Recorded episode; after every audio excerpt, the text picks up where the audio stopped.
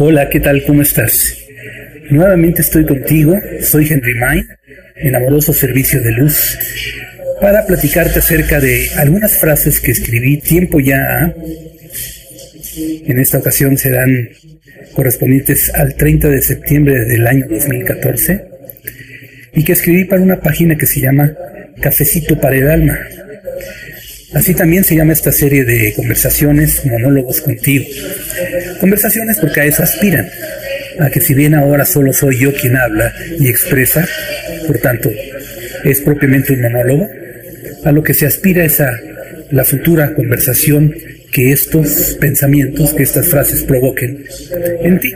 Ojalá que eso suceda. Es la aspiración de este programa. Claro, también se aspira a la reflexión, a la apertura del corazón, a la participación, al compartir. Compartir desde el alma, precisamente. Y la primera frase que hoy considero es la siguiente. Las interpretaciones que el ego impone nos llevan a creer que todo anda mal, pero un cafecito con adecuada compañía basta para demostrar que no es así. ¿Gustas? Las interpretaciones que el ego impone. El ego impone interpretaciones. Solo eso. No puede ni siquiera ofrecer conocimiento. Todo lo que se deriva de la percepción de los cinco sentidos en el mundo, en nuestras vidas, en nuestro estar, en lo que también podríamos llamar el universo, está derivado de interpretaciones, no de certezas. Aún las verdades más profundas que se van indagando por parte de la ciencia conducen a la incertidumbre, ¿sabían ustedes? He ahí, por ejemplo, el célebre principio de incertidumbre de Heisenberg. No se puede conocer con una sola medición dos parámetros que se quieran indagar a nivel subatómico. Uno de ellos, por ejemplo, la posición que ocupa una partícula en determinado momento. El otro, la medida de su energía. El rayo que se lanza para medirlo afecta necesariamente de una forma tal que impide la medición de la otra medición que se pueda querer tener también. La incertidumbre, por tanto, está impuesta en nosotros. Y de ello surge también la posibilidad del conocimiento, al menos como aspiración. ¿O no es verdad que aspiramos al conocimiento? ¿O no es verdad que aspiramos a la verdad? ¿Que todo lo puede revelar? Sí, sí aspiramos a ello, pero ella no se deriva de la percepción que tenemos por medio del cuerpo. Quizás nos podemos preguntar, ¿podría resultar la verdad de la indagación del pensamiento?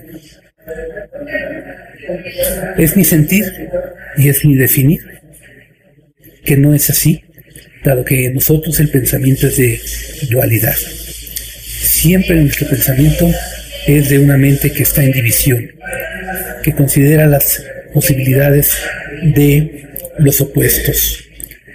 Y de ellos deriva una síntesis, pero esta no es una verdad en sí, es tan solo una aproximación a una posibilidad de verdad según los parámetros que se están indagando.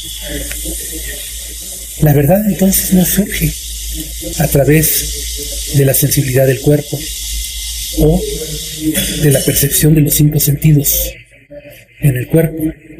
Debe surgir de fuera del universo.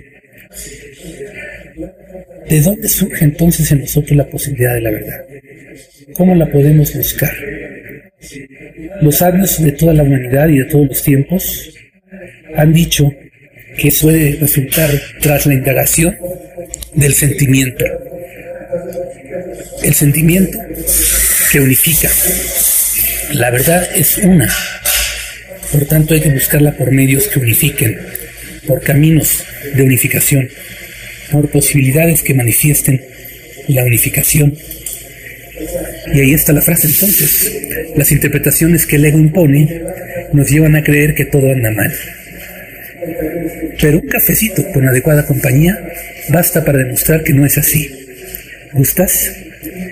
El cafecito, la compañía, la apertura del alma hacia el alma de la otra persona es lo que posibilita la unificación. Y de la unificación surge la verdad.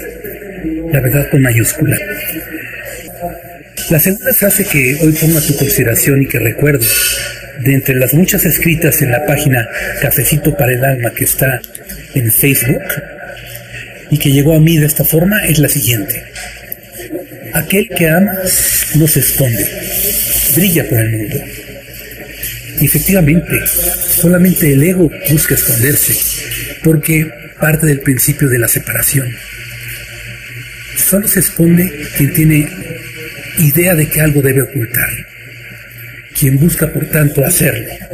Quien ama, dado que el amor es expansión y es unificación de todo. Quien ama no busca eso. Quien ama busca la expresión del amor, la expansión del mismo, la unificación del todo. Quien ama no requiere de esconderse. Por eso, aquel que ama no se esconde. ¿Qué hace en cambio? Una posibilidad es que brilla por el mundo. Simplemente brilla y se hace notar gracias a este brillo que en él surge porque se expande desde el amor. Tómalo en cuenta. La tercera y última frase es breve también y dice lo siguiente. Todo lo que miramos es el pasado, hasta que dejamos de mirarlo. Parece verdad de perogrullo, ¿verdad? Y tiene que ver también con la percepción. Todo aquello que para ti es, no es eterno.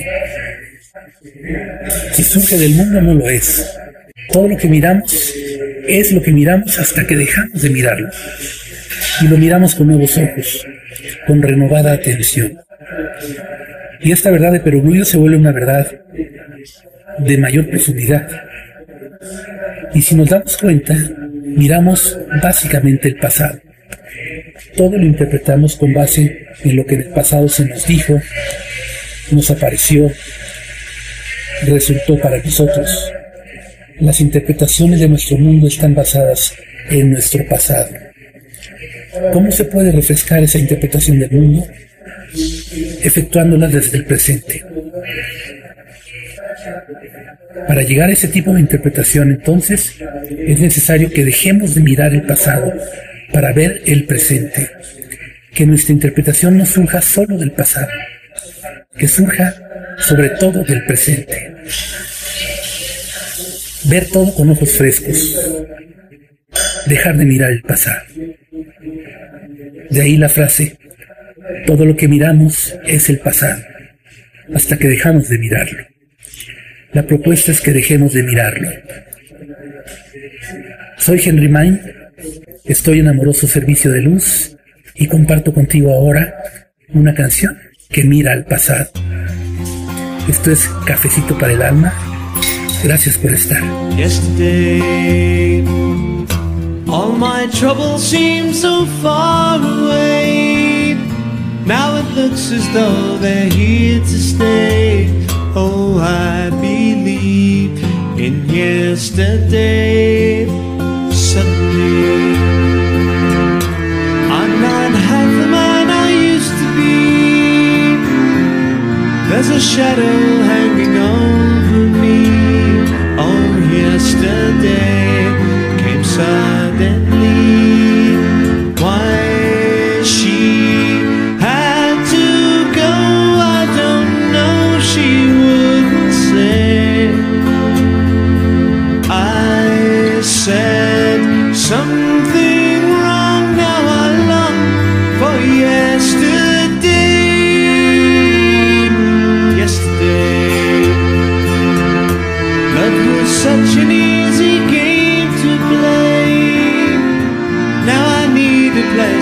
hide away. Oh, I believe in yesterday.